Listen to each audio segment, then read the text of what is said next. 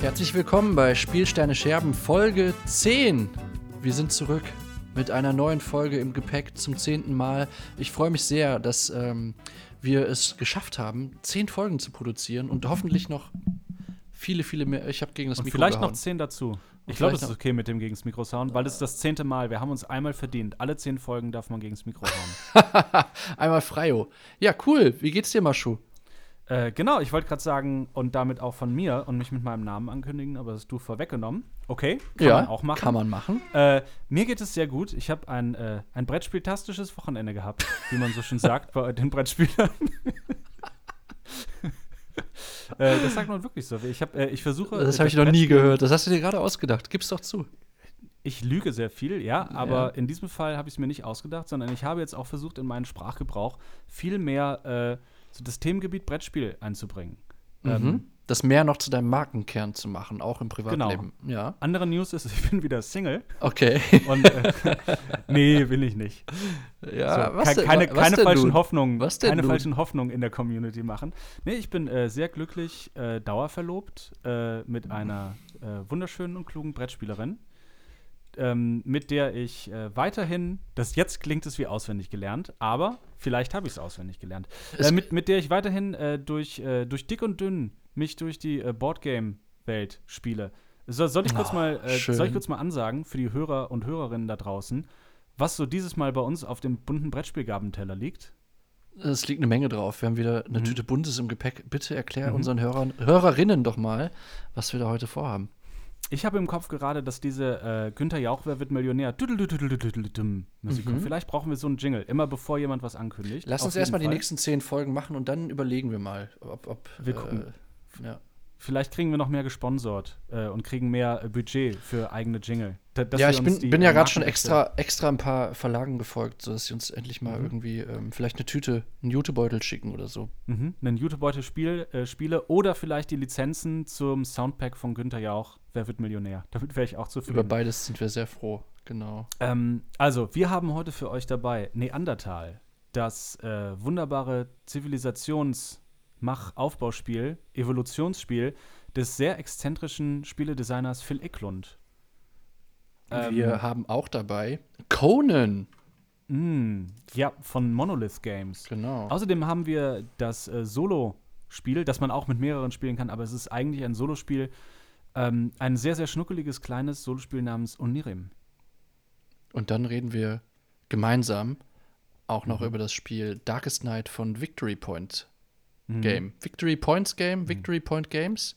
Victory Points, Victory Point Games. Victory Point. Games. S am Schluss. Mhm. So, ein für Ähm, alle Mal. Also, wir haben uns viel vorgenommen, deswegen Ja, keine Zeit verlieren. Let's go. Bei mir tickt die Uhr schon auf drei Minuten. Also, mir das geht alles von Darkest Night ab. ähm, wir, äh, ich ich würde, ich würde glaube ich, mal Lass mit mal- Onirim. Ich So, soll nicht bei, bei. Neandertal starten, weil das auch zeitlich das ist, was am weitesten weg ist. Ähm, ich würfel jetzt einen Würfel. Okay. Äh, 1, 2, 3 ist Onirim. Und äh, 4, 5, 6, wie du merkst, ich habe Brettspielen in mein Leben eingebunden. Ich treffe jede Entscheidung nur noch mit einem Würfel oder Münzwurf. Okay. Und äh, 1, 2, 3 ist Onirim. Es ist eine 3. Okay, cool. Let's go. Ähm, Onirim. Ein wunderschönes kleines Kartenspiel, das sich ganz, ganz schnell erklären lässt. Ihr, also wir träumen als Spieler. Aber es ist vielleicht nicht der beste Traum, denn wir sind in einem Labyrinth gefangen. Jeder kennt es. Jeder hat es schon mal mitgemacht. Und jetzt gibt es das Problem. Wir haben ein wunderschönes Kartendeck. Ich würde sagen, es sind ungefähr 150 Karten, aber wahrscheinlich sind es viel weniger. Und es gibt vier Arten von Karten. Einmal gibt es Karten zu den vier Farben, nämlich grün, blau, rot und beige. Meine Mhm. Lieblingsfarbe. Auch die Lieblingsfarbe jedes Eurogame-Designers, beige. Wenn, Ein, Beige. wenn ein Eurogame nicht beige ist, kommt es nicht auf die äh, beste Spiel des Jahres. Beige, blass, unsichtbar. Meine drei Lieblingsfarben, ja. Genau, die drei, die drei Elemente des Hip-Hop und äh, des Deutschrap vielleicht. Und ähm, also wir haben vier, äh, wir haben vier Farben und wir müssen, um zu gewinnen, acht Türen öffnen. Und zwar zwei Türen jeder Farbe. Wie machen wir das? Ganz einfach. Am Anfang hat man fünf Karten auf der Hand und man legt jede Runde eine Karte und zieht eine vom Ablagestapel nach. Man darf allerdings nur Karten aneinander legen, die nicht das gleiche Symbol aufeinander haben. Das heißt, äh, Karten können verschiedene Symbole haben, nämlich entweder eine Sonne, einen Mond oder einen Schlüssel. Das heißt also, ähm, jedes Mal, wenn ich drei Karten der gleichen Farbe gelegt habe, darf ich mir aus dem Deck eine der Türen suchen und die öffnen. Also ich, äh, bin ich im Labyrinth weiter vorangegangen.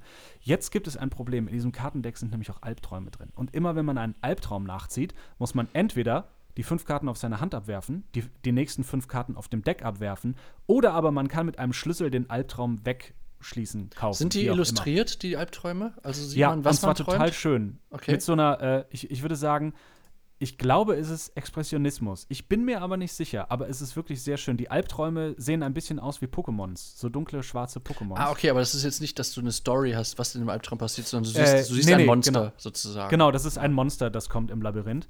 Und ähm, ja, und wenn du es dann schaffst, bis das Deck abgelaufen ist, also bis äh, du verlierst, wenn du keine Karte mehr nachziehen kannst, aber wenn du es vorher geschafft hast, diese acht Türen zu öffnen, dann hast du gewonnen. Und mh, hm, ist das Spiel gut oder nicht? Ist das Spiel gut oder nicht, Mascho? Das Spiel ist gut. Es ja? ist sogar sehr gut. Ich habe es ursprünglich mal auf der App gespielt, habe aber letztens einen, äh, einen Schnapper machen können. Ähm, ich glaube, es ist so zwischen 10 und 20 Euro kostet es. Es gibt auch ein paar Erweiterungen. Ich habe allerdings noch nicht das äh, Bedürfnis gehabt, die Erweiterungen auszupacken. Es ist perfekt für eine kleine Zugfahrt äh, oder wenn man zu lange auf den Bus wartet und einen Tisch vor sich hat oder auf dem Boden spielen möchte. Wer einen Campingtisch ähm, dabei hat, der baut den schnell an der Bushaltestelle auf und spielt eine Runde. Genau. Ja. Oder beim ersten Date, wenn es mega langweilig ist. Oder aber auch, wenn es super cool ist und ihr wollt äh, äh eu eurem Partner, eurer äh, Partnerin in den kommenden Jahren, die ihr beim äh, Date ergattern könnt, äh, kurz zeigen, was ihr so privat macht. Also Ein, einfach eine Runde Oniram. Mal, eine kleine, mal in die Glaskugel gucken, wie die nächsten Jahre aussehen mhm. könnten. So könnte es genau. aussehen. Genau. Welcome to Oder auch halt, auch so wie ich immer gucken, äh, per Würfel entscheiden, ob man daten will oder nicht. Ja. Finde ich auch sehr gut. Oder mit einer Runde Unirim. Ähm, ja, es ist auf jeden Fall sehr, sehr spannend. Es ist, äh, man, man muss sehr viel dabei denken. Das ist sehr gut. Es fühlt sich erstmal grundlegend an wie äh, Solitär 2.0. Mhm. Also du hast ein Deck und du weißt noch ungefähr, was im Deck ist. Das heißt zum Beispiel, nutze ich jetzt diesen einen Schlüssel, um ihn äh, als dritte farbige Karte in die Reihe vor mir zu legen aus meiner Hand, um schnell eine Tür abzusahnen. Oh, dann habe ich aber keinen Schlüssel mehr in der Hand. Und dann kann es sein, dass das nächste Monster mir meine Handkarten wegnimmt. Oh, sehr, sehr unangenehm. Vor allem ist es sehr unangenehm, wenn man in seiner Hand Karten hat, die gleich eine nächste Tür öffnen würden. Dazu sei noch gesagt, man kann mit einem Schlüssel auch folgendermaßen verfahren. Man kann den Schlüssel ablegen auf den Ablagestapel und sich die nächsten fünf Karten angucken, eine wegwerfen und neu sortieren. Wenn man Glück hat, trifft man jedes Mal ein Monster und äh, kann es rauslegen und sich seine Karten neu sortieren. Also es gibt wirklich jede Karte hat äh, verschiedene Möglichkeiten, wie man sie am besten einsetzt. Wenn man ganz früh zum Beispiel die beiden roten Türen ähm, schon geöffnet hat, sind alle roten Karten, die man weiterhin in der Hand hat, kann man opfern. Mhm. Das heißt, es ist vollkommen wurscht, ob man ein Monster zieht oder nicht. Man kann also darauf pokern, man kann jederzeit Karten ablegen und ähm, irgendwie gerät man schon so nach einer halben Minute in so einen super angenehmen Flow. Das heißt, man weiß ungefähr vor sich, wie viele Karten gibt es schon, wie viele Türen habe ich schon. Man kann ab und zu durch den Ablagestapel gucken und es ist jedes Mal spannend. das ist aber wirklich ein Solo-Only-Spiel, oder? Man kann es zu zweit spielen. Ich habe mir die Regeln dazu durchgelesen. Hat mich jetzt nicht so umgehauen. Ich glaube, okay. das Spiel lebt sehr davon, dass man sehr schnell äh, spielt, Karte zieht, spielt, Karte zieht ähm, guckt, was man macht. Äh, was ich sehr schön finde, ist, äh, es gibt ein Risk Management, in dem man sagt, okay, ich kann diesen Schlüssel jetzt halt nutzen, um eine Tür zu öffnen, ich kann den Schlüssel nutzen, um Karten abzulegen oder als Schutzschild für Monster. Und äh, gerade wenn man am Ende äh, weiß, okay, es gibt noch zwei Monster im Deck, es gibt aber noch 15 Karten äh, im Deck, uh, eine relativ hohe Chance, dass ich ein Monster ziehe. Und äh, dann kann es sein, dass das Ganze so in, äh, so in, in einen Monster Rush kaskadiert.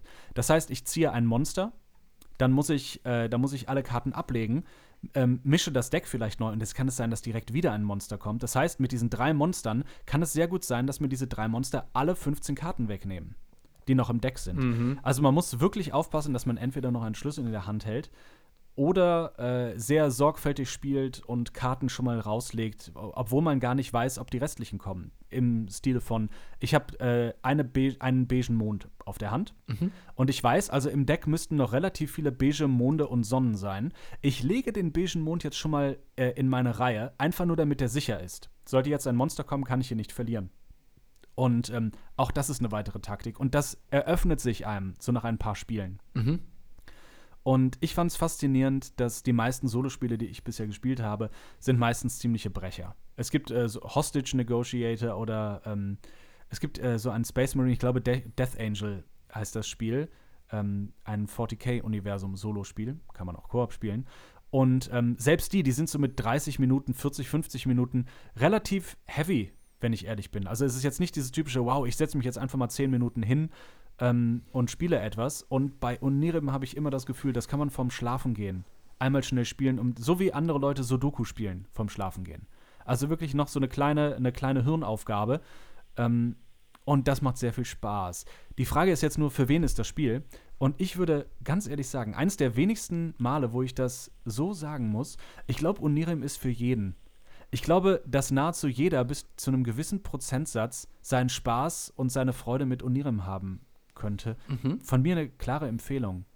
Einmal so raus.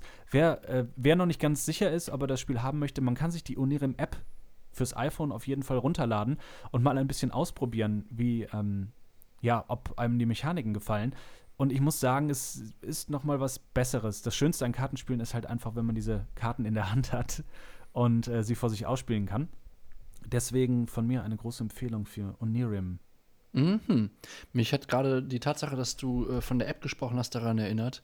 Wie geil ist es eigentlich, dass man wieder physisch miteinander spielen kann?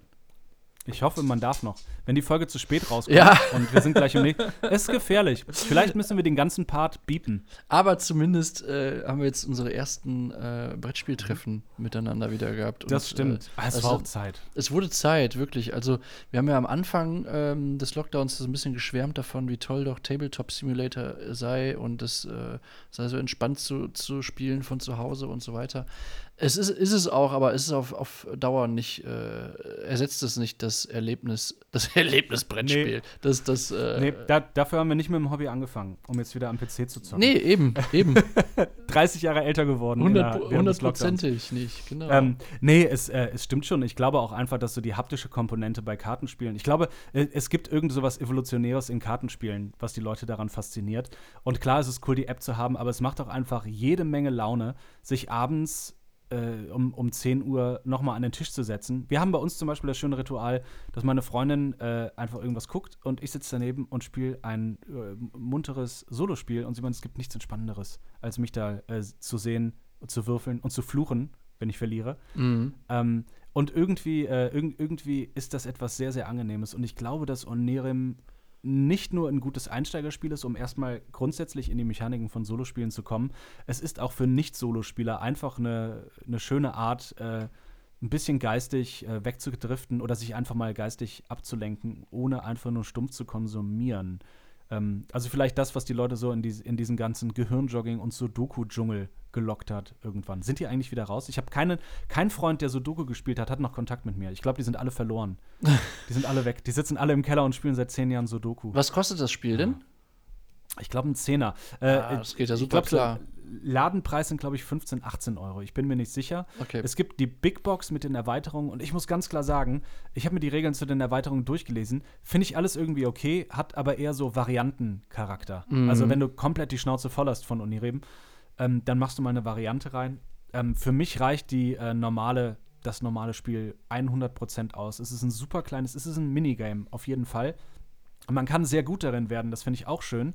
Aber manchmal ist es halt einfach auch noch Glück, ob man die richtigen oder falschen Karten zieht. Mhm. Deswegen würde ich einfach mal sagen, große Empfehlung von mir für Onirim. War auch, glaube ich, auf einer meiner Top-Listen dabei. Ich bin mir nicht sicher. Irgendwann. Folge, ich sag mal so Folge 5 plus minus 1. ähm, ja, Okay. weiter geht's. Weiter geht's. Wollen wir dann mal, äh, wollen wir das auswürfeln, womit es weitergeht? Finde ich eigentlich ganz cool, wenn sich das durch Das die ist Folge interessant. Äh, zieht. Äh, Conan oder Neandertal? Äh, eins und, achso, dann 1, 2, 3 Ist, ist Neandertal und Okay. äh, der Rest wäre Conan. Okay. Ich habe einen Würfel vom Tisch geworfen. Ich Sehr hol mir einen anderen. Hol einen anderen. Hol den Zwölfer. Es ist die 3. Dann reden wir über Neandertal. Sehr gut. Haben wir, glaube ich, vor einer Woche gespielt zusammen, ne? Genau. Ja. Ähm, und äh, ich, ich, ich würde einfach mal sagen, ich glaube, ich habe es zweimal solo gespielt, dann einmal mit meiner Freundin und dann einmal mit dir und einem Kollegen. Und wir haben es Ähm, nicht zu Ende geschafft, leider. Das muss man vielleicht fairerweise dazu sagen. Zeitgründe. stimmt. Zeitgründe. Ja. Keine Aber ich glaub, wir haben schon- Motivationsgründe. Ich glaube, wir haben schon gutes, einen guten Überblick über das Spiel. Ja, zumindest so, wie es funktioniert und wie es gedacht ist. Ähm, auf jeden Fall das kann man schon sagen. Worum geht's denn? Also im Grunde ist es ein sehr, sehr ausgefallenes Thema, nämlich, wie du schon am Anfang sagtest, es ist einerseits Zivilisationsthematik und auf der anderen Seite aber ein, wie nennt man das jetzt, DNA-Evolutionsspiel. Mhm. E E- Evolution Civilization Game. Kann man das so sagen? Genau. Wir haben drei, ich glaube schon. wir haben drei, ähm, drei Parteien, die wir spielen können. Homo sapiens, Homo, ähm, den, den Cro-Magnon-Menschen, ne? Mhm. Und was ist denn mal der dritte? Das das dritte, äh, Nee, äh, ich glaube, ich glaub, du bist jetzt schon ein bisschen gestolpert. weil das äh, der, der, derselbe äh, ist, ne? Homo sapiens und Genau. der Cro-Magnon-Mensch ist Äh, eigentlich die eine Partei. Wie heißen die, was habt ihr denn gespielt da äh, in dem Spiel? Ähm, ich glaube, ich hatte den Heidelbergensis Mm. und dann natürlich noch den namensgebenden Neandertal. Der Ja. darf nicht fehlen in einem Genau. Spiel, das Neandertal heißt. Das wäre wie in einem Batman-Spiel und äh, genau, Batman hat keine Zeit gehabt. Also ihr könnt im Spiel Neandertal von Phil Eklund ähm, zwischen drei Spezies oder wie würde der Plural äh, ordentlich lauten von Spezies? Müsste man jetzt nachschauen. Ist Wir, schon richtig so. wir gehen einfach davon aus, dass es der richtige Plural ist. Mhm. Und da können drei Spezies gewählt werden. Einmal der Neandertaler selber, der, der titelgebende, äh, der Cro-Magnon-Mensch, auch bekannt als Homo sapiens, Auch bekannt als ich. auch bekannt als ich oder du. Und ähm, dann gibt es noch äh, im Englischen der, der AAK. Ich sehe mich eher so bei den äh, Heidelbergensis-Leuten wegen Das ist- hohen Stirn. Das ist der dritte, der Heidelbergensis, genau. Und jetzt ist das Besondere an dem Spiel, dass ähm, man im Grunde, jeder Spieler, also bis zu drei Spieler in dem Spiel, haben so ein quadratisches Tableau vor sich und dort ist halt der Kopf im Querschnitt abgebildet, dieser Spezies. Und man kann, oder Ziel des Spiels ist es eben auch, von dieser äh, Spezies hin zu einem Tribe Mhm. sich hoch Also zu von, von, entwickeln. von einer vokalen Kultur hin zur Stammeskultur ja, sich zu wandeln. Und also das es, ist- genau, es geht eigentlich auch noch nicht nur um Zivilisation und Evolution, es geht auch darum, die Sprache überhaupt zu erlernen. Also nicht im Sinne von eine Sprache zu bilden, sondern überhaupt das Sprechen zu lernen und einen Stamm äh, zu bilden. Also Und, und da muss so man ein einfach auch mal sagen, Spiel. also bevor wir über irgendeine Mechanik reden, alleine der Ansatz und die Idee, so ein Mhm. Spiel zu machen, ist unfassbar gut. Also jetzt Ja. ist, man kann natürlich auch gnadenlos damit scheitern, glaube ich, weil man ein, sich eine sehr, sehr komplexe Aufgabe vornimmt als Spieleautorin. Aber das ist schon so ungewöhnlich und, und so gut, äh, so, so spannend gemacht thematisch, dass äh, allein das schon einen Bonuspunkt verdient hat. Aber Mhm. noch bevor wir über Mechaniken und über Spielerlebnis reden, muss man das einmal Ja, festhalten. ich, ich glaube auch, also egal, ob man das Spiel mag oder nicht, man kann ihm halt nicht äh, vorenthalten, dass es unheimlich ambitioniert ist. So wie ich das Genau. mitbekommen habe bei nahezu jedem Phil Eklund-Spiel, äh, das meistens sehr, sehr eng verzahnt mit der Wissenschaft gespielt wird. Aber ähm, ja, auf jeden Fall. Und ich glaube auch, dass man mittlerweile im, äh, so in der Brettspielkultur auch an einem Punkt ist, wo sich ein Mainstream rausgebildet hat. Und wo man auch einfach sagen muss, einfach mal ein Spiel, das mehr künstlerischen oder wissenschaftlicheren Approach hat und einfach mal ambitioniert ist, äh, dass man im Gegensatz zum Mainstream auch bereit sein muss zu sagen, das hat, das hat vielleicht so sowas wie, äh, wie Arthouse-Filme für den Film sind, sind Phil Eklund-Spiele äh, für Brettspiele. Es wirkt jetzt, wenn man so drüber redet oder wenn wir halt über die, die, ähm, diese äh, Spezialität, also ein Brettspiel als Spezialität reden, dann könnte man vielleicht jetzt auch schon wieder den Eindruck bekommen, okay, es ist so off, es interessiert mich nicht. Es ist schon irgendwie, man kann das schon verorten im modernen Brettspiel. Also als ich, als wir es dann aufgebaut hatten und es lag auf dem Tisch, hatte ich halt sofort die Assoziation einmal an, an Wingspan und das hat dann mehr damit zu tun mit den ähm, möglichen, äh, wie, wie heißen nochmal diese, diese Zonen, in denen man äh, Tiere, Portale. Portale, ja, äh, die, ähm, in denen man Ach so, nee, Tiere, die- du, du meinst die, äh, du meinst wirklich die Zonen, wo, äh, also Nordeuropa, Südeuropa.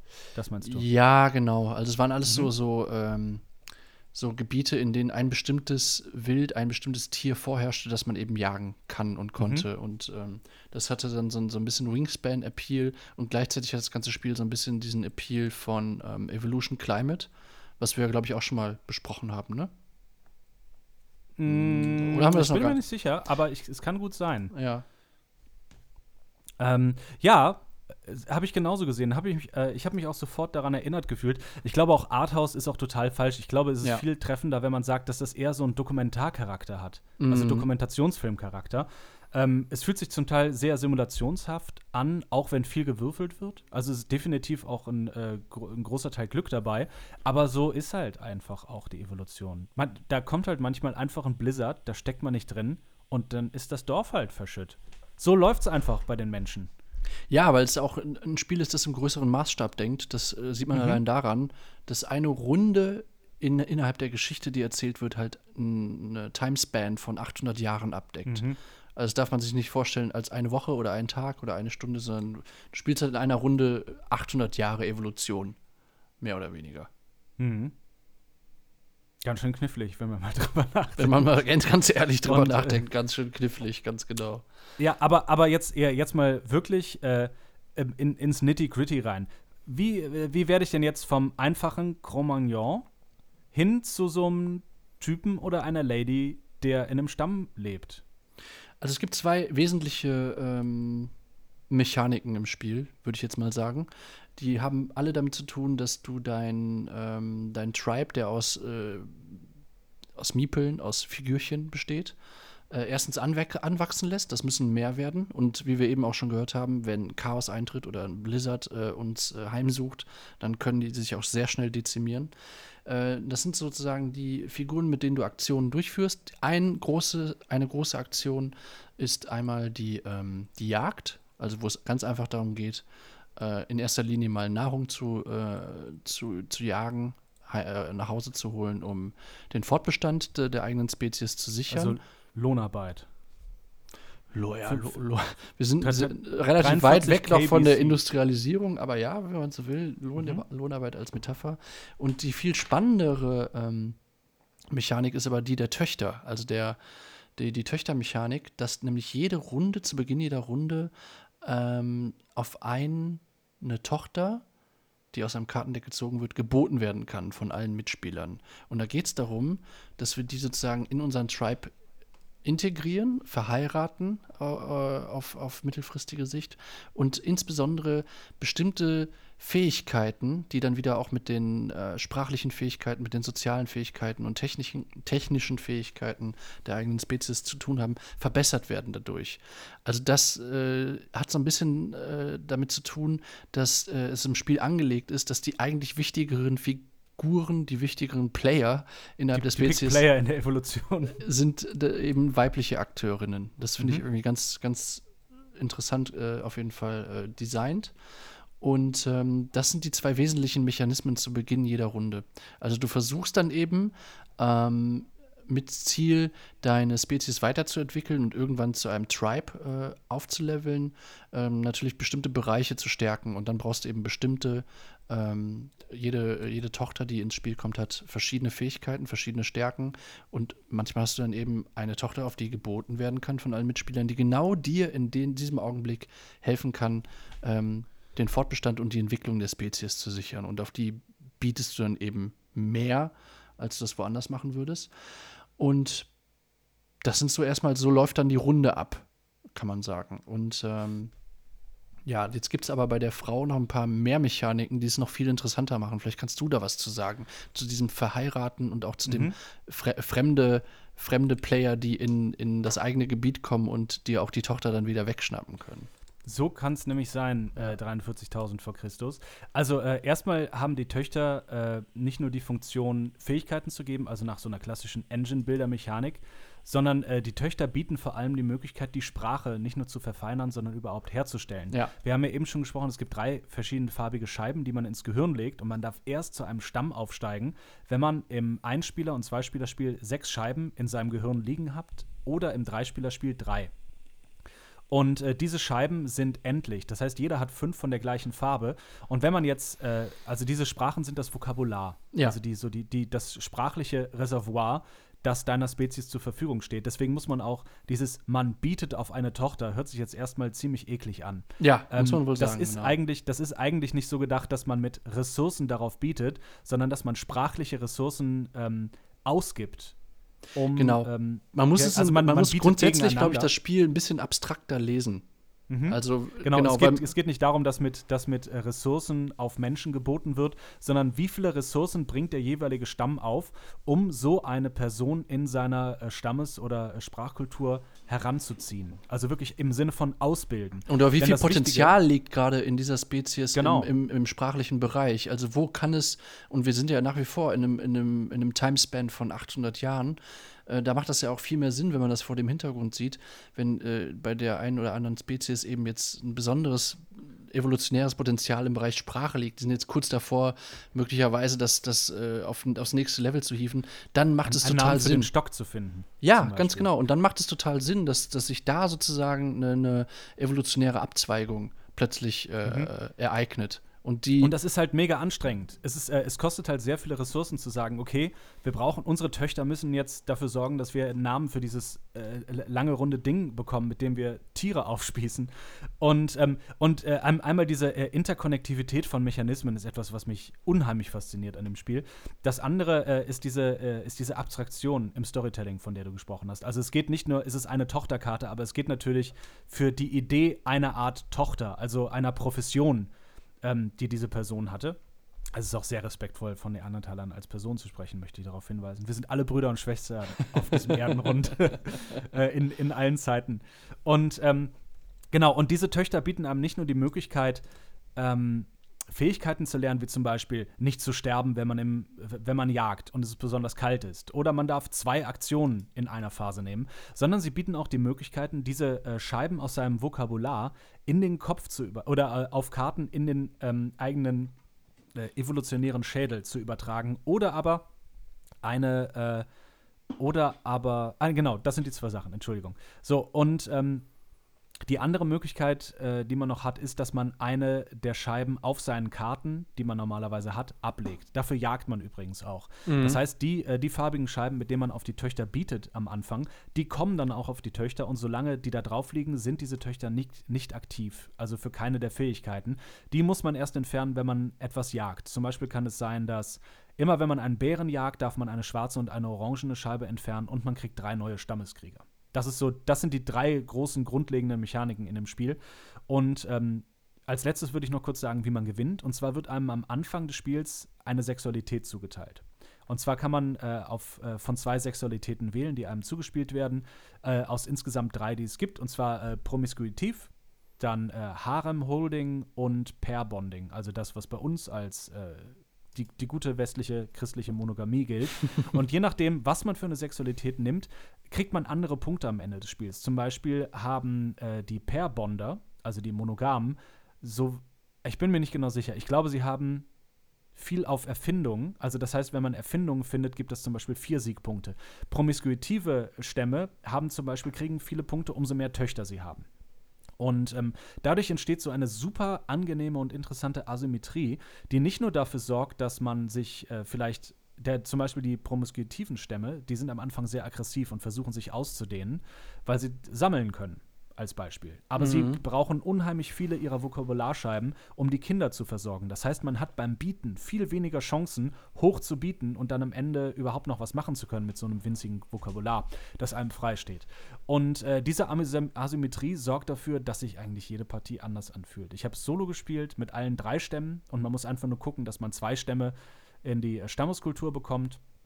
Und ähm, ich habe es gegen meine Freundin gespielt. Ihr war das Spiel zum Ende hin ein bisschen zu langweilig. Sie meinte, es fühlt sich halt wirklich sehr simulationshaft an. Sie fand es nicht so aufregend. Äh, kann aber auch am Zwei-Spieler-Spiel liegen. Ich bin mir noch nicht sicher.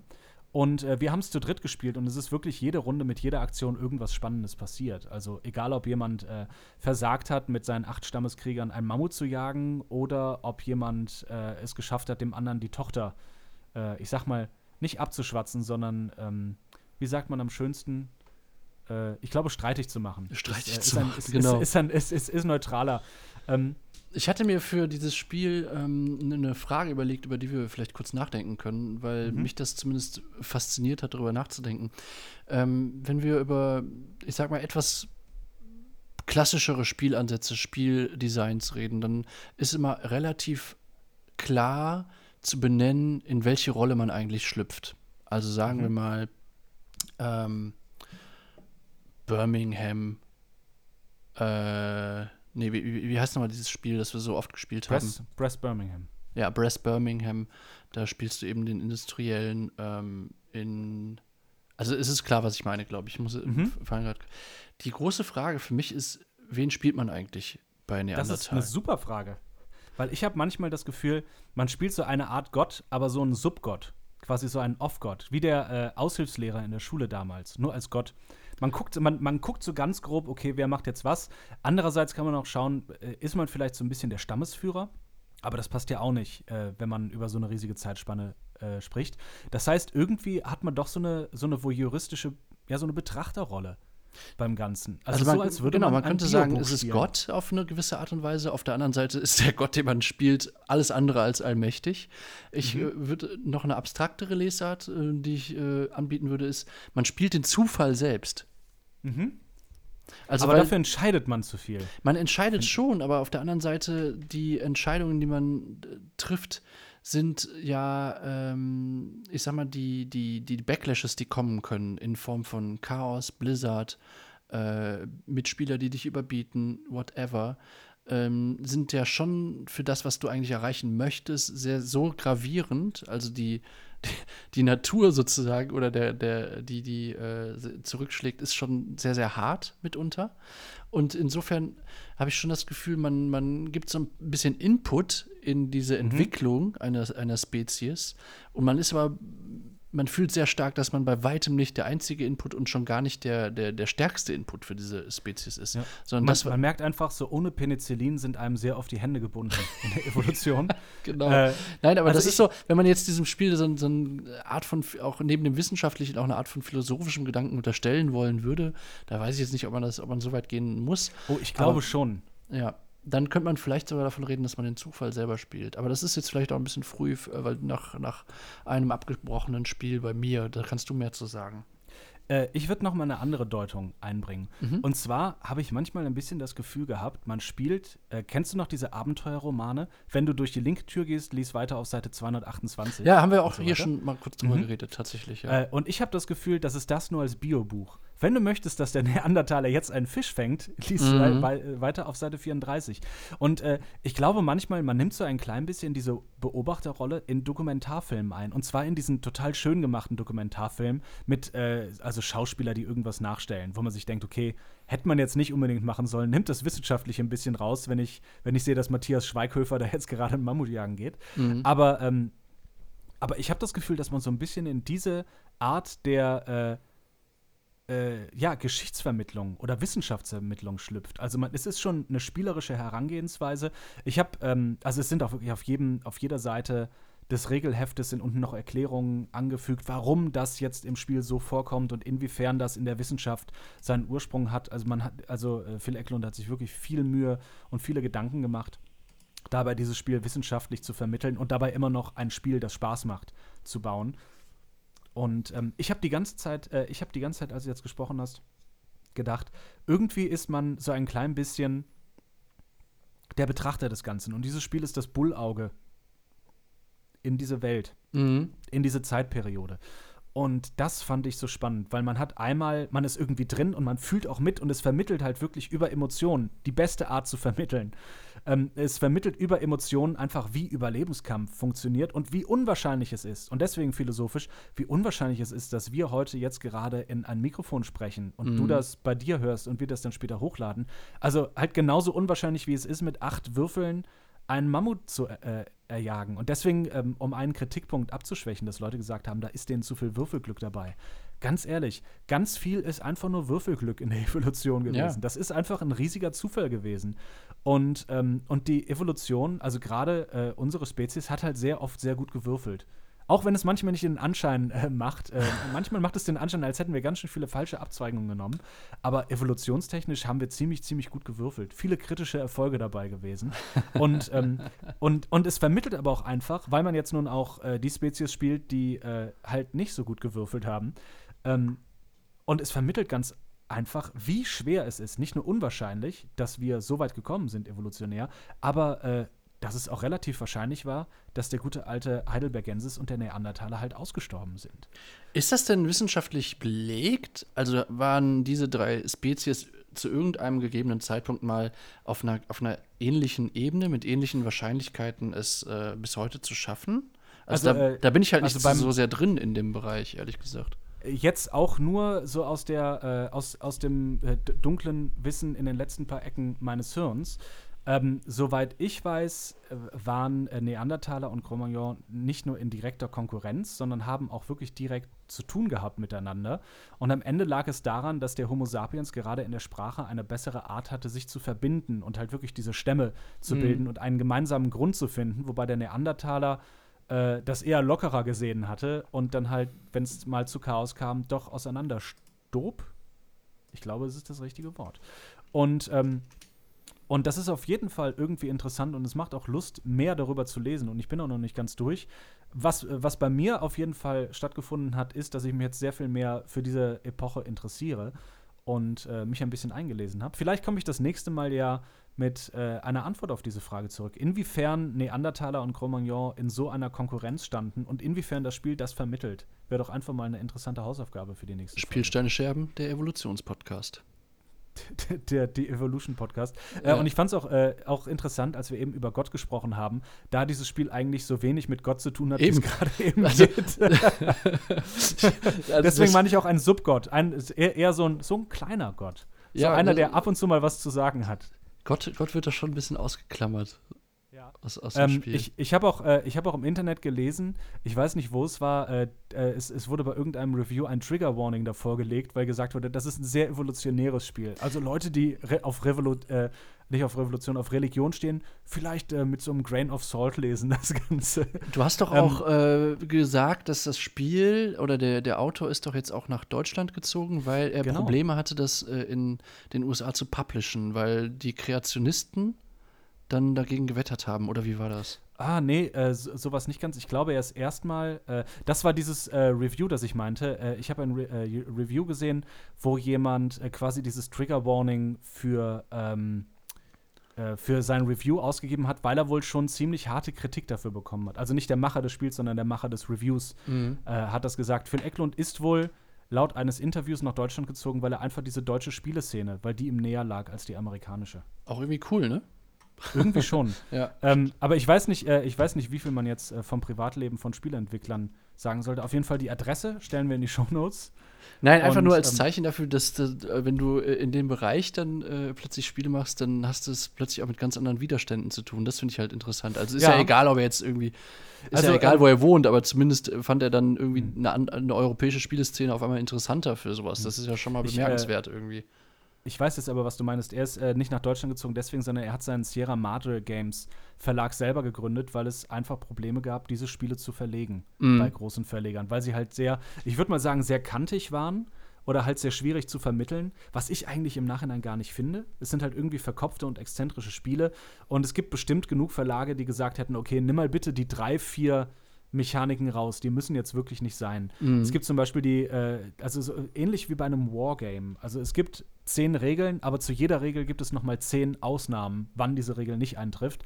Und so fühlt sich das manchmal bei Neandertal an. Und äh, ich kann mir schon vorstellen, dass gerade wenn man einen exzentrischen Spieleentwickler hat, der exzentrische Produkte kreiert, dass es da manchmal schwierig ist, gerade in Mainstream-Verlagen mhm. Fuß zu fassen.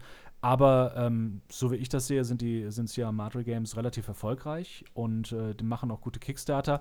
Ein kleines Manko würde ich noch einmal kurz sagen. Ich habe die, soweit ich weiß, zweite Edition von Neandertal und es sind einige Fehler drin. Also es sind sowohl äh, von Rechtschreibfehlern über Druckfehler bis hin zu mechanischen Fehlern, ähm, die man sich im Internet einmal angucken muss. Es gibt hier und da einmal Verweise auf ähm, auf Mechaniken, die nicht ganz so stimmen. Zum Beispiel gibt es eine Möglichkeit, ähm, ältere ähm, heranzuzüchten, in Anführungszeichen.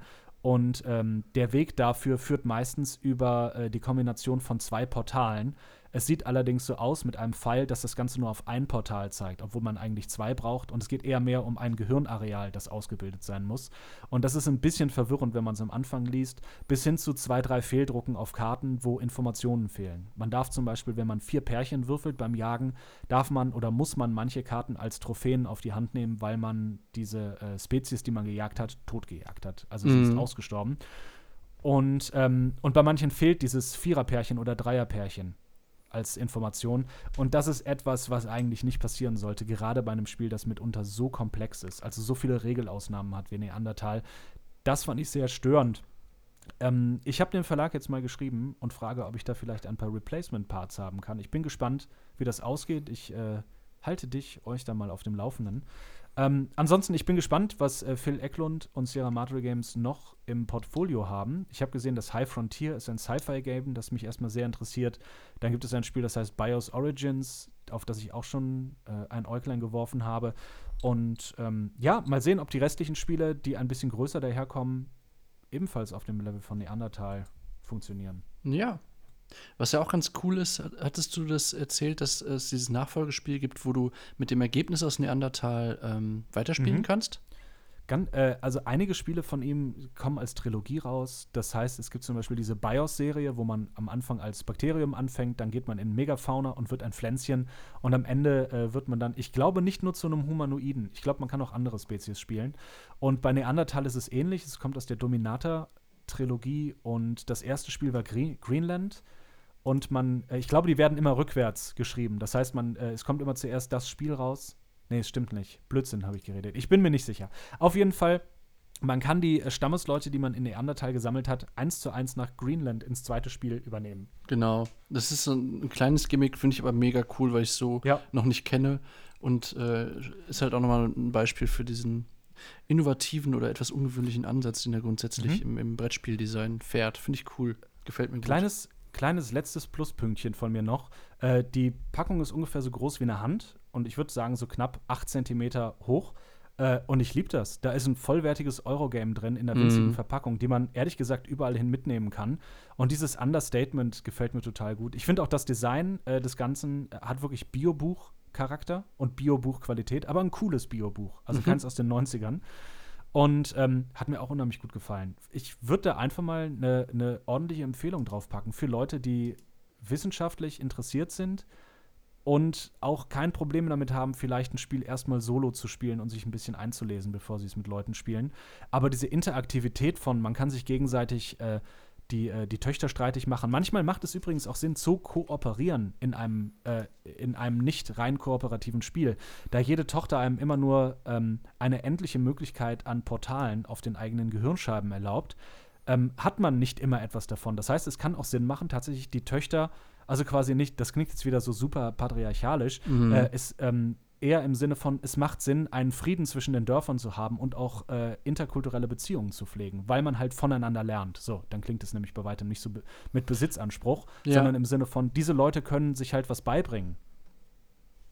Ja, aber ich, ähm, es ist aber auch trotzdem ne, ne, ein Element von Kooperation, das halt so sehr situativ ist. Ne? Also das mhm. so, wie, so wie die Evolution oder die Ent Entwicklung über 800 Jahre eben vielleicht auch so läuft. Also es ist nicht so wirklich, äh, ist vorher nicht so klar äh, zu sagen, ob, ob jetzt eine kooperative Strategie äh, grundsätzlich dir hilft im Spiel oder nicht, sondern es ist halt von der Situation abhängig. Es gibt ja auch noch immer das, äh, das eigennützige Gen, das der ein oder anderen Spezies geholfen hat, äh, oben äh, ans Ende der Nahrungskette zu kommen. Und äh, selbst bei der Kooperation, also Kooperation heißt ja nicht immer nur, dass man, äh, oder heißt ja überhaupt erstmal nicht, dass man Eigennutz aufgibt, sondern das heißt ja, dass beide etwas davon ja. haben. In diesem Falle äh, muss man natürlich sagen, wenn der eine sieht, okay, äh, die, die eine Tochter gründet jetzt eine Familie mit jemandem aus dem anderen Stamm, dann versuche ich das auch, denn es gibt etwas, und das ist, glaube ich, das, was für mich äh, so nahezu in einem Punkt erklärt, wie das Spiel funktioniert und was daran Spaß macht. Wenn man noch keine Stammeskultur hat, dann darf man eigentlich nicht miteinander sprechen oder untereinander handeln. Das ist verboten, weil es noch keine, es gab nicht nur eine gemeinsame Sprache nicht, es gab auch keine gemeinsame Sprache in den Stämmen. Mhm. Sobald aber jemand in der Tribal Culture ist, darf er mit anderen Kontakt aufnehmen. Das Problem ist, wenn der andere noch nicht in der Stammeskultur angekommen ist, darf er nur antworten mit Ja und Nein, also mit Uck und Uck Uck. und das finde ich, find ich sehr, sehr gut. Und es beschreibt wirklich, und das ist etwas, das fühlt sich anders an. Das fühlt sich auf einmal sehr interessant an, dass du sagst, okay, ich bin schon in der Stammeskultur und ich sage, ich würde gerne, äh, also ich, es wäre gut für unsere beiden Völker, äh, wenn äh, deine Tochter mit einem meiner äh, Jägersleute, also dass wir uns gegenseitig was beibringen und das Einzige, was du bekommst, ist ein Uck-Uck. Und äh, dafür möchte ich Phil Eklund persönlich danken, dass er so Möglichkeiten schafft, so miteinander zu interagieren und auch einmal die Vorzüge von Sprache, Kommunikation und interkultureller Freundschaft aufzuzeigen. Denn vielleicht sind die Unterschiede heute viel, viel kleiner als früher. Also heute ist es jetzt vielleicht mal eine bessere Akkulaufzeit äh, zwischen den Kulturen, die es da zu vermitteln und zu tauschen gibt. Früher ging es um Sachen wie, wir wissen nicht, wie wir den Winter überleben. Könnt ihr uns vielleicht einen Tipp, könnt ihr uns vielleicht in die richtige Richtung? und dann kommt der andere und sagt leider nur, ah, uck, uck, uck, Kollege, sorry. Uck, uck. No, no. ähm, ähm, von mir 10 von 10 Ucks. Neandertal von Phil Eklund. Wie sieht's bei dir aus? Was, was, hat, dich am, was hat dich am meisten äh, fasziniert an dem Spiel? Ja, also äh, zugegeben, äh, wie schon gesagt, habe ich es ja jetzt nicht zu Ende gespielt. Ich habe es einmal jetzt reingeschnuppert. Ich war aber sofort so begeistert, dass ich es auf jeden Fall weiterspielen will. Und ich bin auch ein bisschen bereit, äh, mich äh, für ähm, den Autoren und für diese Art von Spielen zu faszinieren. Äh, da hast du auf jeden Fall äh, sehr viel Interesse in mir geweckt. So viel kann ich sagen. Und ich meine, wir haben jetzt auch schon wieder, glaube ich, 10, 15 Minuten über dieses Spiel geredet. Das heißt, also da steckt ja schon was drin, äh, was, was es wert ist, äh, besprochen zu mhm. werden, offenbar. Also das äh, reicht mir als, als ähm, Beweis dafür, dass es ein gutes Spiel ist. Mit der Spielempfehlung, ich glaube, das hast du ganz gut eingeschränkt, wenn man, wenn man denn äh, eine Ader dafür hat, wenn man da Interesse für, für den Bereich hat, sollte man eigentlich, aber habe ich jetzt auch, ehrlich gesagt, hat man ja auch so in der Diskussion gemerkt, so die, die äh, Evolution ähm, das Evolutionswissen äh, ist jetzt bei uns beiden auch nicht so sattelfest, dass wir da jetzt mit Bestimmtheit sagen können, ja, das war so, das war nicht so.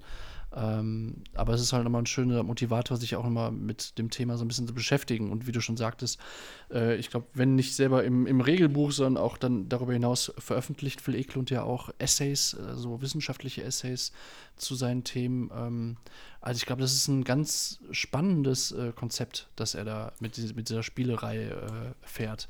Also das mhm. eben Lust macht äh, auf, auf diesen Bereich von Wissenschaft und, und darüber nachzudenken. Und gleichzeitig, deswegen haben wir ja auch über die Frage nachgedacht, so wer spielt eigentlich, hat es dann auch wieder Auswirkungen zurück auf das Spiel selber. Also wen, wen spielt man und was spielt man hier und was bildet man eigentlich ab und wie funktioniert das? Das ist schon, ich mag sowas total, weil das ist mhm. so ein mhm. bisschen so, so ein bisschen grenzensprengend fühlt es sich an. So, und das, das finde ich ganz ja. geil. Es, äh, ich könnte mir auch gut vorstellen, dass das ein schönes Spiel ist, das man als Biolehrer mit seiner Klasse spielen kann. Mhm. So allein anhand der Mechaniken. Wobei ich auch wirklich immer noch da sagen muss, also ich habe mich äh, zu manchen Sachen eingelesen.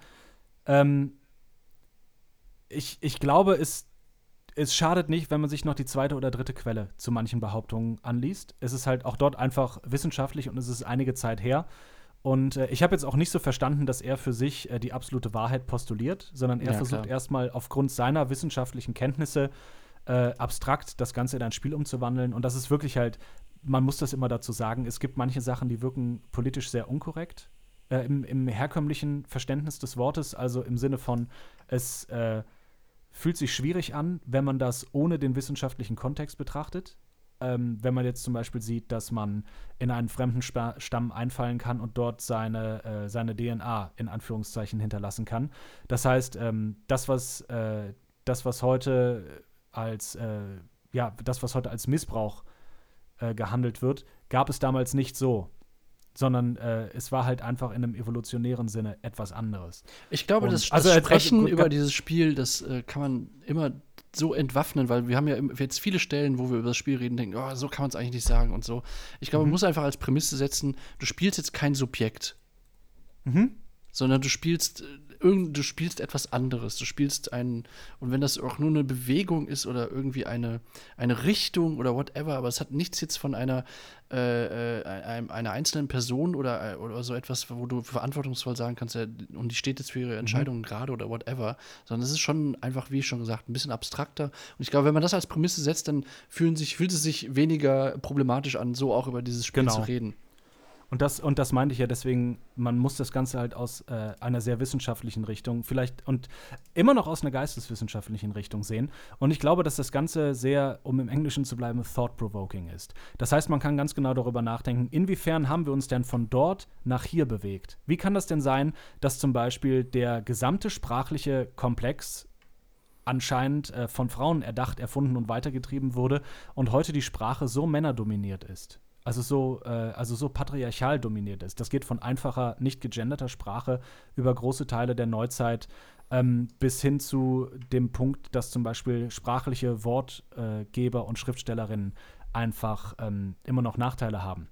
Und äh, das zum Beispiel ist auch eine Möglichkeit, äh, über die man nachdenken kann, über die man sich am Tisch unterhalten kann. Und ich glaube, wenn man mit so einem Mindset an das Spiel rangeht und vielleicht vorher sagt, hey, wir spielen, das ist ein erwachsenes Spiel. Man kann es sehr erwachsen spielen. Man kann es auch einfach nur für seine Mechaniken lieben und mögen.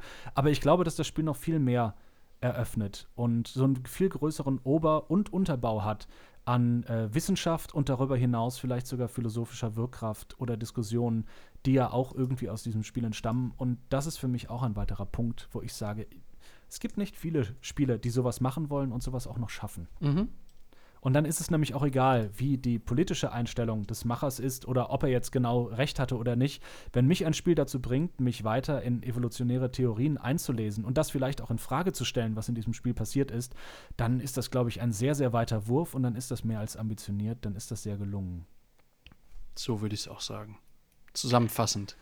Äh, ähm, jetzt Günther Jauch-Jingle und ab in den nächsten Part. Wir könnten auch eine kleine Pause machen und dann so. uns dem nächsten äh, Spiel widmen, das wir heute noch auf der äh, auf der auf der mhm. äh, Weinkarte wollte ich schon sagen.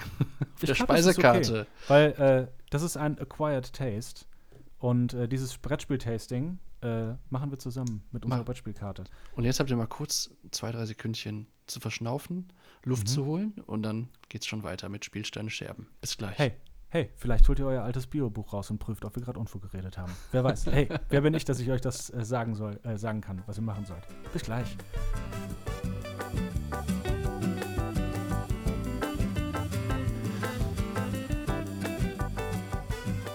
Willkommen zurück bei Spielsteine Scherben Folge 10 nach der Pause. Ich hoffe, ihr habt euch gut erholt. Wir sind noch da und äh, wir haben noch ein bisschen was auf dem sogenannten Speisezettel, auf dem Brettspielzettel stehen für heute. Nämlich als allererstes würden wir über das Spiel Conan reden. Und zwar, mhm. richtig gehört, es geht um Conan der Barbar, die berühmte Sagengestalt aus der Antike. ähm, ich, ich, würde ganz kurz sagen, äh, es, es, gibt mehrere Conan-Spiele. Wir meinen das von 2016 von ja. Monolith. Das ist gemeint. Kein Conan, anderes. Conan von 2016, genau. Und das mhm. hast auch du mal wieder mitgebracht zu einer Brettspiel-Session. Wir haben es letzte Woche gespielt. Ähm, und ähm, ja, was, was gibt es dazu zu sagen? Erstmal im Zentrum steht Conan der Barbar. Mhm, bekannt bitte. aus verschiedenen Verfilmungen. Zum Beispiel der mit Arnold Schwarzenegger. Habe ich nicht gesehen, aber sieht sehr trashig aus, wenn man danach sucht. Mhm. Du hast es, glaube ich, gesehen, ne? Ich habe es äh, ich hab's gesehen. Ja. Äh, leider nicht, äh, nicht mehr äh, zeitig. Also ich glaube, es ist ein paar Jahre her und ich kann nicht sagen, wie gut es gealtert ist. Ja. Ich habe das Cone MMO gespielt vor knapp zehn Jahren. Äh, das Ganze erdacht, ich glaube, in den 20er, 30er Jahren von Robert E. Howard. Und äh, ja, vielleicht als kleiner Disclaimer davor. Und äh, Monolith hat auch nicht viel an der Aufmachung geändert. Es ist immer noch das, was sich ein Mann in den 30er Jahren ausdenkt, wenn er an sehr, sehr in Anführungszeichen männliche Fantasy denkt. Ja. Und dann fünf Bücher darüber schreibt. Oder mehr. Oder weniger. Wer weiß das schon heutzutage? Es ist so lange her. Die Geschichtsbücher, die, die Aufzeichnungen sind verloren gegangen. Ähm, ja, es ist ein, äh, Testost ein von Testosteron triefendes, strotzendes Brettspiel. Äh, das ist erstmal alles, was ich dazu zu sagen habe. Wie hat sich's für dich angefühlt? Mm, Testosteron, ja, auf jeden Fall. Wir spielen mit Miniaturen, die äh, mhm. sehr, sehr schön gearbeitet sind, finde ich. Dafür, dass ähm, es jetzt, also ich erstens wenig Erfahrung habe mit Miniaturen, zweitens ähm, das Spiel ähm, jetzt nicht so, es wirkt jetzt von der Verpackung her nicht wie Gloomhaven, so. Mhm. Ähm, und trotzdem, finde ich, kommt da sehr, sehr viel Vibe und Atmosphäre rüber. Und ähm, es ist halt ein, äh, ein, ein rundenbasiertes ähm, Strategiespiel, in dem es darum geht, Szenarien zu spielen und bestimmte Szenariobedingungen zu erfüllen. Ein Spieler übernimmt dabei dann immer die Rolle des Overlords. Das ist so ein bisschen, ja, Bösewicht wird es nicht ganz treffen. Du steuerst halt alle gegnerischen Figuren. Mhm. So, und das habe ich dann häufiger gemacht jetzt. Wir haben es ja nicht nur einmal gespielt, sondern mehrmals an dem Tag. Und ähm, die anderen Helden um Conan herum dann gibt es eben noch andere Helden, die du spielen kannst. Die werden äh, entweder alle jeweils von einem Spieler oder einer Spielerin übernommen oder aber wie in unserem Fall, wenn wir das zu zweit spielen, hast du dann einfach die Rolle aller Helden übernommen und konntest mit denen koordiniert äh, eben arbeiten. Und dann ja, ist es ein, ein sehr, sehr, finde ich, zugängliches, spaßiges äh, äh, äh, Brettspiel, in dem man sehr, sehr schnell drin ist, das irgendwie thematisch ist, das ähm, jetzt auch nicht, also ich weiß jetzt gar nicht, äh, ich habe so wenig Erfahrung in, in, diesem Genre, aber ich habe schon das Gefühl, dass man, man spürt hier und da ein kleines Augenzwinkern oder wäre das zu viel gesagt? Nee, ich glaube, das passt ganz gut. Es ist mit einem gewissen Humor, mhm. aber in den Mechaniken. Äh, also, ähm, ich habe es irgendwann mal, als ich es auf Instagram gepostet habe, ein Bild davon, das äh, cleverste, dümmste Spiel der Welt genannt. Und ich glaube, ich bleibe dabei. äh, das also ist auch so ein guter Folgentitel, das cleverste, mhm. dümmste Spiel der Welt. Ähm, Schöner Kontrast also, zu Neandertal vorhin. genau, äh, das ist das, äh, ja, ich glaube, es ist einfach ein sehr cleveres Spiel. Ähm, da glaube ich nicht äh, in den. Es ist schon sehr clever. Ähm, also, Cohen, erstmal die, das, das Dümmste bezieht sich erstmal so um die Aufmachung. Es ist wirklich strunzdumme, äh, strunzdumme Muskel- und Titten-Fantasy. So. Ja, äh, von, äh, von der unangenehmen Sorte, wenn man das jetzt 2020 drucken lässt und verkauft. Ja. Äh, wobei, man muss dazu sagen, es gab, glaube ich, auch noch eine, eine, eine Cover-Variante davor, die ist inzwischen geändert worden. Oder war das jetzt mhm. eine Auflagenfrage? Du hast mir auf jeden Fall äh, an dem Tag auch noch eine etwas ältere, äh, etwas ältere Front von dem Cover gezeigt. Mhm. Die Not Safe for Work-Variante. Bitte? Die Not Safe for Work-Variante. Ja, genau, die war Not Safe for Work und da, wo man sich dann schon fragt, okay, also äh, muss das jetzt irgendwie sein ja, so und glaub, äh, das, das, ist so ein bisschen Ding. entschärft jetzt in dem aktuellen äh, in der mhm. aktuellen Vi Visualität. Also es ist jetzt nicht super schlimm. Ja. Es ist nicht super schlimm, aber es bewegt sich irgendwie auf dem Level von, muss das sein? Also ich bin, es ist okay, meine Freundin zum Beispiel stört es nicht. Die ist schon raus gewesen, als es einfach so um Miniaturen Kampfspiele geht. Das ist nicht ihr Ding.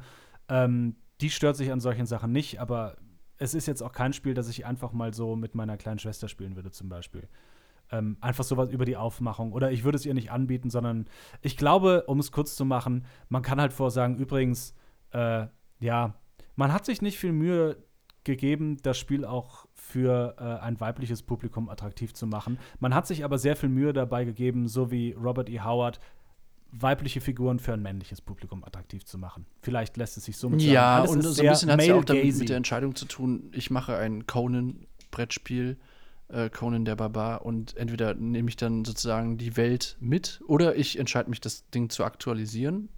Ginge ja auch wahrscheinlich dann zulasten der, äh, der, der verkauften Einheiten, des Umsatzes, vielleicht. Oh, das, weiß, das weiß ich gar nicht. Ich weiß gar nicht, ob dieses Conan-Universum jetzt so viele Fans hat, die alleine auf diese, nee. diesen alten Artstyle gehen. Es gibt Aber, schon ähm, mächtigere Franchises als Conan. Also Conan wirkt schon so ein bisschen ja. out, out, of date, muss man schon sagen. Ja. Des, deswegen, ich glaube, man kann das jetzt auch hier den Sack zumachen. Wer, äh, es ist, äh, die Ansichten, äh, so die, die Geschlechteransichten sind sehr antiquiert. Und ja. ich glaube, da kann man äh, den Punkt hintermachen und wer ein Problem damit hat, wird mit diesem Glück, äh, mit diesem Spiel nicht glücklich.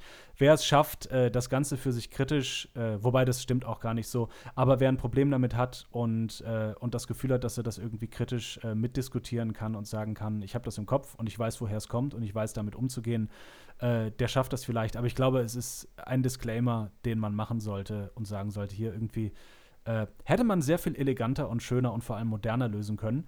Ähm, Kommen wir mal zu den positiven Seiten des Spiels. Genau. Äh, ähm. Wie ich eben schon sagte, das cleverste, dümmste Spiel, ja. das ich kenne. Ähm, es hat sehr viele clevere Mechanismen und es macht einfach, und das ist eigentlich das große Ding, Fazit, das ist ein Bier- und Brezel-Spaßspiel. Es macht einfach Spaß, dass der eine seine Piraten und Monster, Dämonen und Zauberer hat und der andere rennt mit dem zwei Meter großen Arnold Schwarzenegger-Kauen rum und wirft sein Schwert ins Gesicht. Zum Beispiel ein, eine meiner liebsten Geschichten war, äh, Anfang der ersten Runde, du hattest deinen äh, Stammesmagier, der in seinem Zelt stand, und ich bin mit Conan als allererstes habe ich die Wand eingetreten, habe ihm dreimal mit, dem, mit der Axt in den Bauch geschlagen und ihm dann aus einem Meter Entfernung die Axt ins Gesicht geworfen. Ja. So Sachen kann man in einem Spiel machen und das sagt alles über dieses Spiel aus. Ja, ich die äh, Mechanik, die es dann sozusagen regelt, dass du das nicht die ganze Zeit machen kannst, ist die Ausdauermechanik. Also mhm. du hast mhm. halt äh, Einheiten, Ressourcen, die äh, die Ausdauer oder die Lebenspunkte, ich weiß jetzt nicht mal ganz genau, wie der, wie der Fachterm Beides. ist. Im also Spiel die, selber. Also diese Ausdauerkristalle. Genau, Kristalle. Sind, äh, ja. Genau. Ähm, mit denen regelst du die ähm, sowohl die Aktion, also du musst für jede Aktion, und das sind bei Conan ganz schön viele, die du machen kannst, ähm, musst du eben Ausdauerkristalle ausgeben. Gleichzeitig sind die Ausdauerkristalle die Einheit, die eben äh, von der äh, Einheiten verloren gehen, wenn du Conan so, wenn Conan äh, Lebenspunkte verliert oder wenn ich ihn als Bösewicht angreife. Das ist ganz interessant, weil mit jedem Angriff auf ihn, der nicht tödlich ist, schränkst du trotzdem seine Möglichkeiten im Spiel weiter zu spielen ein, nach und nach ein. Das Genau. ist so ein bisschen ähm, und, und sehr, sehr einfach zu, zu kapieren, irgendwie, wie, wie, wie das System da funktioniert. Und ähnlich ist es halt auch für die anderen Helden, ähm, äh, die du als äh, Nicht-Bösewicht spielen kannst, als Nicht-Overlord. Und auch beim Overlord selber, also das war dann in dem Fall, war das meine Rolle, ähm, spielst du mit Ausdauerkristallen, die ähm, aber dann eben nicht nur auf eine äh, Spielfigur äh, angewendet werden, sondern die gelten dann für die gesamte Gruppe aller sozusagen bösen Figuren, die gegen, gegen die guten Helden kämpfen. Ähm, das ist das eine, das ist die Parallelität. Und was eben beim Overlord auch noch ganz interessant ist, ist diese River-Mechanik. Also man hat als Overlord eben ein, ein Tableau aus Plastik und man hat dann eben unten äh, ein Deck von sechs, sieben, acht äh, Figuren, je nach Szenario, die äh, von rechts nach links wandern und von rechts nach links pro Runde äh, günstiger äh, werden äh, zum Einsetzen. Also ich muss immer Kristalle ausgeben, um bestimmte Gruppen zu aktivieren, bis zu zwei Stück in einer Runde. Und das ist so ein bisschen auch so ein Ressourcenmanagement, äh, zumindest eine Komponente davon im Spiel als Bösewicht, dass ich sehr genau überlegen muss, okay, wenn ich jetzt diese Runde jene, diese und jene Gruppe einsetze, heißt das, nächste Runde sind die und äh, diese und jene Gruppe wieder verfügbar. Die brauche ich dann vielleicht, weil Conan und seine Helden dem Ziel immer näher kommen. Ähm, das, das mochte ich sehr daran. Also, dass es äh, ein Ressourcenmanagement, strategisches Element hat in diesem Hack and Slay, wie du es genannt hast, wo es sich ein bisschen an Diablo äh, 2 oder so erinnert. Ja, aber auch nicht zu sehr. Also es ist äh, mega zugänglich. Es ist niedrigschwellig im besten Sinne. Ich war sofort drin und habe, glaube ich, auch, wobei der Overlord auch oft einen Vorteil hat in den Szenarien, aber ich habe, glaube ich, auch ein, zwei Partien gewonnen, direkt da, bei, bei, beim ersten Mal. Was mir sonst bei solchen Spielen nicht gelingt. Deswegen war ich besonders stolz in dem Augenblick. Und äh, es spricht aber auch fürs Spiel, dass das sehr, sehr zugänglich ist. Und ich glaube, was auch dafür spricht, ist, äh, also einmal die Tatsache, dass die Box groß genug ist, um eben besagten Magier äh, ins äh, Ge Gesicht geworfen zu werden um, und ihm den Kopf abzutrennen, weil sie voll ist mit äh, hunderten grauen Plastikminiaturen und anderem Zeug und zwei riesigen Karten. die man Einfach überbordend voll mit Miniaturen, das ja, ganze Ding. Ähm, Das- also wirklich ein, krass. ein Riesending. Und trotzdem habe ich nie das Gefühl gehabt, als könnte ich es dir nicht in fünf Minuten erklären. Ich habe das, glaube ich, das letzte Mal vor drei, vier Monaten gespielt. Mhm. Musste das Regelheft zehn Minuten lesen und war wieder drin und hab's dir in fünf Minuten beigebracht. Du konntest sofort mitspielen, gewinnen. Und, äh, und dabei war es auch echt schön knapp. Das ist für mich immer, so je, jedes Spiel, das eins gegen eins geht und länger als 30, 40 Minuten dauert, muss für mich einfach knapp sein. Denn äh, dann tut es nicht weh, wenn man verliert. Hier kommt auch noch dazu, es macht auch Spaß, also ob man jetzt gewinnt oder nicht, weil jeder halt immer heroische, coole Aktionen machen kann. Mhm. Der Overlord spielt ein bisschen strategischer. Der, äh, der Menschen- oder der Heldenspieler ein bisschen taktischer und kann halt wirklich reinkommen und du hast zehn Kristalle und du kannst sagen, okay, meinen einen Kristall gebe ich aus, um reinzurennen. Dann gebe ich zwei Kristalle aus, um die Wand einzuschlagen. Dann mit einem Kristall hau ich dir mit der Axt ins Gesicht. Mit dem anderen Ding hau ich dem anderen mit der Axt ins Gesicht. Und dann ist erstmal drei Runden Pause, weil du äh, da stehst, den Zeigefinger hochhältst und sagst, ah, Freunde, äh, f- fünf Minuten. Und aber es macht so viel Spaß. Du kommst wirklich rein und hast äh, kannst super viel machen. Und dann wird es für dich irgendwann auch kniffliger. Und dann wird es irgendwann, ich meine, es ist von vornherein ein Eurogame, weil du einfach Ressourcenmanagement spielst. Aber das Ganze ist thematisch so gut übersetzt, weil es sich wirklich nach Ausdauer anfühlt. Wenn man einfach zehn Minuten lang auf Piraten einschlägt, auch ein Conan denkt sich dann, ah, wäre schon ganz cool, sich mal kurz hinzusetzen. Aber es geht nicht. Denn der Overlord wirft einem Welle an Welle an Welle von Piraten, Troglodytes, äh, Wölfen, was gab's noch? Wachen, Bogenschützen entgegen. Und es wird immer weiter gekämpft. Und ähm, jedes Szenario hat unterschiedliche Siegbedingungen. Und die machen jedes Mal auch an sich Spaß. In dem einen musste man zum Beispiel eine Prinzessin befreien und aber auch einen Kopf mitnehmen von dem eben besagten Magier, den ich mit der Spielebox von Conan erschlagen habe. Äh, in dem anderen mussten wir, äh, musste sich die Piratenprinzessin mit ihren Wachen acht Runden lang beschützen. Und das hat für mich beides thematisch gut gepasst. Hast Und du das Gefühl gehabt, du äh, bist in dem Fantasy-Universum drin? Äh, ja, absolut. Also sowohl äh, in dem einen als auch in dem anderen Szenario und was mir auch besonders gut gefallen hat. Und das hat damit zu tun, dass das äh, Spiel äh, hinsichtlich der Miniaturen so überbordend ausgestattet ist. Die Szenarien haben sich auch sehr unterschiedlich angefühlt. Also ich hatte schon das Gefühl, in unterschiedlichen Welten tatsächlich zu sein, obwohl es ja immer noch irgendwie ein Spiel war, das oder ist, das sich um, um Conan ähm, zentriert und um Conan dreht. Das hat mir sehr gut gefallen und diese Mechanik, die du jetzt nochmal gerade betont hast, also diese Ausdauermechanik, die eben dazu, dazu, führt, dass du nicht die gesamte Zeit über wie ein äh, wie ein äh, wild gewordener auf alles einklopst, die führt dann. Du meinst wie ein Barbar. Wie ein Barbar. Gar. äh, die führt dazu, dass ich auch das Gefühl hatte, dass diese, diese Kämpfe, diese Brettspiele fast schon so ein bisschen so einer Dramaturgie folgen, als wenn es wirklich ein, ein, ähm, ein billiger Actionfilm wäre. Und das mochte ich ja, total daran.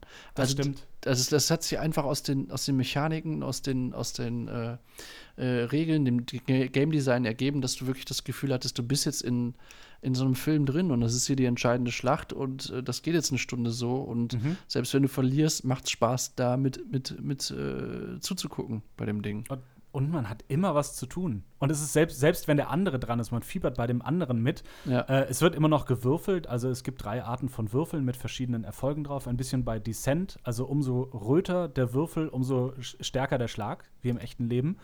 Und ähm, es macht, äh, auch da muss man schauen, gebe ich jetzt extra viel aus, schlage ich vielleicht zweimal zu, um noch einmal den Bonuswürfel zu bekommen, oder haue ich alles in einen vernichtenden Schlag rein, um die Rüstung zu durchdringen. Das fühlt sich alles schon sehr, sehr gut an. Das fühlt sich sehr verfeinert und raffiniert an. Und ähm, die äh, Bewegungsfelder sind nicht alle quadratisch, sondern du hast eher Bewegungsareale, die unterschiedlich groß sind. Und äh, dadurch kommt auch ganz viel administratives Regelwerk weg. Also so klassische äh, Skirmish-Miniaturenspiele, wo du ständig gucken musst, wie viele Felder darf ich denn jetzt gehen? Okay, habe ich jetzt eine Sichtlinie? Da ist das alles egal. Wenn du von dem einen Punkt zum anderen sehen kannst und da ist kein Mast oder irgendwas anderes dazwischen, jupp, du kannst deine Axt werfen. Hey, du möchtest deine Axt deinem anderen Typen geben, kannst du auch machen. Schmeiß die Axt einfach hin und er. Das heißt, es kommen wirklich Situationen. In meinem zweiten Spiel hatten wir genau das. Conan hat seine, An seine Axt weggeworfen, wieder einmal, hat aber nicht getroffen. Also rannte äh, Se Sevatas, ist glaube ich der zweite mhm. Charakter, rannte zu der Axt, nimmt die Axt auf und wirft sie Conan zurück zu und er konnte im nächsten Zug die Schlange erschlagen, die große. Also du hast auch wirklich das ganze Regelwerk zielt darauf ab, cinematische Szenen zu kreieren zusammen. Und man spielt sie zusammen durch. Ich habe auch nicht das Gefühl gehabt, wie in anderen Skirmish-Games, dass ich wirklich gegen dich spiele. Mhm. Also es war sehr viel lockerer und freundlicher. Äh, also wirklich, es ist so ein richtiges Popcorn, Bier, Brezel oder auch mal ein Teespiel, dass man sich abends ein, zwei Stunden rausnehmen äh, kann und sagen kann, wir hauen uns jetzt hier wirklich wie früher auf der Playstation den Schädel ein, bei Street Fighter oder bei ja. irgendetwas anderes. Und es ist ein cooles, lockeres Fighting-Game. Äh, klar, in der Präsentation wäre einfach cool, wenn das Ganze auch ohne Male Gaze und ein bisschen moderner auskommen würde, weil es einfach so clever ist. Und ich glaube, dass man den Spielerkreis unweit erhöhen könnte. Sie haben es jetzt im zweiten Spiel mit Batman versucht, das vielleicht ein bisschen zugänglicher ist. Ähm, aber irgendwie hat halt diese so eine richtig raue Mittelalter-Fantasy irgendwie einfach immer einen anderen Flair und immer eine andere Wucht dabei.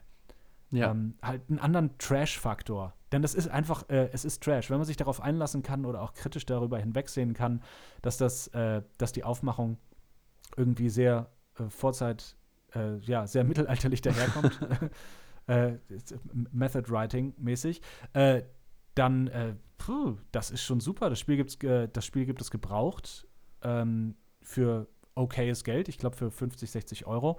Es gab letztens einen Kickstarter für eine kooperative Variante, das habe mhm. ich gesehen, einen Adventure Mode ähm, auf Kickstarter. Vielleicht müssen wir da auch mal reinschauen. Ähm, was war dein Highlight des Spiels? Ganz, groß, ganz grob rausgefragt. Was war dein Highlight?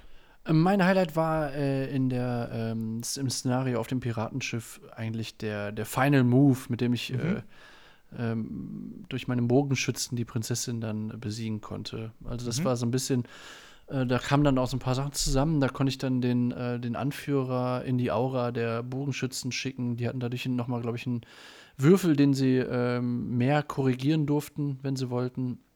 Und das hat einfach Spaß gemacht, weil das war auch so ein, äh, so ein Moment, wo man sich jetzt entscheiden musste, auf welche Figur gehe ich denn jetzt, äh, wie viel Zeit haben wir noch. Ähm, Conan stand relativ nah bei den Bogenschützen. Hätte das mhm. nicht geklappt, hätte er wahrscheinlich die Bogenschützen platt gemacht. Deswegen war es ganz cool, dass das dann noch geklappt hat. Das war aber auch so ein, so ein dramaturgischer Moment, der einfach cool war. Das hat Bock gemacht. Das war, äh, das hat wirklich Spaß gemacht. Ich war äh, am Receiving End of the Pointy Stick in dieser Situation und auch mir hat es Spaß gemacht, dort zu verlieren. Und ich glaube, dass das äh, sehr, sehr wichtig ist zu betonen. Ich äh, glaube, ich bin ein recht äh, beflissener und verbissener 1 gegen 1 Spieler und ich mag es, äh, kompetitiv zu spielen und sich danach grinsend die Hand zu schütteln. Aber äh, es gibt mir schon so einen kleinen Knick, wenn ich verliere. äh, das muss ich sagen. Aber, äh, aber, aber gut gemeint und das ist okay. Und danach schüttelt man sich die Hand und redet dann nie wieder miteinander. So gehört sich's. Aber äh, bei diesem Spiel ist es überhaupt nicht so gewesen. Also ich habe genauso für dich mitgefiebert wie für mich. Es hat total Spaß gemacht, am Ende zu sehen, dass dein Plan aufging. Du hast alles auf eine Karte gesetzt und äh, das hat funktioniert. Und das ist halt einfach, auch in der Dramaturgie, einfach wichtig. Erstmal, wenn die Helden nicht verlieren können, dann gibt es keinen Einsatz und dann braucht man auch nicht spielen. Dann macht es keinen Spaß. Keine Geschichte ja. funktioniert ohne Einsatz. Und äh, da das Ganze ja auch nur ein Szenario in einer weitergeführten Geschichte ist, die wir hoffentlich irgendwann zu Ende spielen, ist es natürlich auch ganz wichtig, dass Conan auch einfach mal verliert. Also nicht nur im Spiel, sondern auch etwas verliert. Zum Beispiel mhm. eine Mitstreiterin. Und deswegen hat mir das auch sehr gut gefallen. Und ich muss ganz ehrlich sagen, äh, ich habe jetzt richtig Bock, das Spiel nochmal auszupacken. Äh, vielleicht kriegen wir es ja das nächste Mal nochmal auf den Tisch und geben dann mal ein Schlussfeedback, wenn wir da die ganzen Szenarien durchgespielt haben. Ähm, ich glaube, wir haben noch sechs Szenarien im Standardbuch offen. Ein paar haben wir noch vor uns. Weitere. Und es gibt, glaube ich, auch Fanerweiterungen oder Fanszenarien. Ne? Uh, ne? Es gibt noch ganz, ganz viel. Ich ja. bin sehr gespannt. Ich, mir, ich würde mir wünschen, dass das Spielesystem noch vielleicht in andere Franchises ausgeweitet wird. Monolith hat vor ein paar Monaten versucht, ein Spielsystem auf Kickstarter rauszubringen, das leider so unverständlich war, dass es sehr gefloppt ist. Aber vielleicht lassen sie sich nicht unterbringen und äh, gucken, dass sie dieses Conan-System, äh, also wirklich einfach keine große Mission, sondern einfach nur Last Man Standing. Ja. Und äh, einfach nur Fantasy-Schlock und Kitsch. Äh, komme ich sehr gut mit klar. Äh, Conan von Monolith 2016. Von mir eine äh, Empfehlung für ein cooles Miniaturenspiel, das nicht ganz so viel von einem fordert, geistig. Aber clever ist. Also auch moralisch, moralisch, philosophisch. Ja, ja. Es ist, es ist das Kontrastprogramm zu äh, mhm. Neandertal und es ist trotzdem auch eines, das ich äh, empfehlen würde. Doch. Ja, ist, äh, ich glaube, es ist auch äh, fast alternativlos für mich. Also ich bin großer Fan von Miniaturen und Skirmish-Games und es gibt bestimmt das ein oder andere Games Workshop. Ich glaube, es gibt Battlecry oder so von Games Workshop. Ich bin mir nicht sicher, ob es so heißt, aber es ist aus dem Age of Sigma-Universum. Und äh, das Ganze fühlt sich halt schon wieder sehr viel miniaturenmäßiger an. Das heißt, man muss sehr viel mehr Geld aufbringen, um mitspielen zu können. Man muss sie selber bemalen können. Und das hier ist wirklich easy. Das ist für mich auch ein relativ klares WG-Spiel das man zusammenspielen kann. Ja, genau. So. Ähm, cool. Gut. So, ähm, ich würde sagen, Darkest Night nehmen wir uns fürs nächste Mal vor, oder? Und machen für heute mal. Ich glaube, wir würden rein. dem Spiel so ein bisschen auch Unrecht tun, wenn mhm. wir jetzt nach anderthalb Stunden oder mhm. einer Stunde äh, da jetzt eine äh, ne, ne Schnellreview zu machen. Wir könnten das auch einfach noch ein paar Mal spielen und dann noch viel mehr dazu sagen, weil das hat das Spiel verdient finde ich. Ich glaube auch. Also ja. äh, ich kann jetzt schon mal äh, Lust auf mehr machen. Darkest Night ist äh, nach momentanem Stand äh, für mich ein neuer Anwärter auf jeden Fall auf meine Top 3. Ähm, und warum das so ist, und vielleicht habe ich meinen sogenannten Heiligen Gral gefunden in diesem Spiel. ähm, aber äh, ich muss es noch öfter spielen und ich glaube, das tut dem Review nur gut, wenn wir es noch ein paar Mal über den Tisch saugen ja. lassen. Genau. Machen wir es so. so. Weil ich glaube, für heute haben wir ja auch dann schon eine ganze Menge äh, besprochen an Spielen. Ja. Ich habe noch eine letzte Frage zu Conan. Ja, und bitte. Zwar, wenn du dir das Spielsystem nehmen könntest und sagen könntest, Monolith, ich hätte gerne dieses Spielsystem mit einem anderen äh, Franchise, also so einem mhm. thematischen Universum, worauf hättest du am meisten Bock? Mm, spannend. Also ich muss sagen, ich bin eh nicht so der riesen Franchise-Fan. Es gibt äh, in der Brettspielwelt und auch in der Gamewelt jetzt nicht so viele äh, Universen, die mich jetzt so wahnsinnig interessieren. Ich glaube, was ich gern sehen würde, wäre eines, das so ein bisschen so von der Thematik her wie 1066 Hastings äh, äh, verortet ist und mhm. indem ich dann mit der River-Mechanik äh, meine, meine Truppen aktivieren kann. Ich glaub, dann aber so River gegen River, weil es ja nicht wirklich Helden gibt, die also so über genau, also das, die das Helden wär, haben wir übermenschliches Potenzial. Das wäre das wär River gegen River, wobei man natürlich mhm. auch sagen muss, äh, wir haben ja auch letzte Folge über die äh, GMT ähm, Command Colors Ancients äh, äh, Serie gesprochen. Der River ersetzt ja im Grunde auch nur so ein bisschen die Karten, die du in der Hand mhm. hast. Also das ist eine etwas einfach eine andere Interpretation des Problems. Okay, in welcher Reihenfolge und mit mhm. welcher Begrenzung aktiviere ich eigentlich meine Truppen auf dem Schlachtfeld? Also da so Mhm. ganz abstrakt gesprochen. Und da ist der River auf jeden Fall eine, wenn es jetzt darum geht, so wie schnell kannst du in ein Spiel einsteigen, äh, äh, du brauchst fünf Minuten, um das zu erklären und jeder hat es verstanden. Und das ist Ja. bei, bei GMT nicht so. Da müsstest du schon ein bisschen mehr Zeit investieren, glaube ich. Wobei Ancients schon das am leichtesten zu erklären Ja, Spiel war, von klar. denen, die ich habe.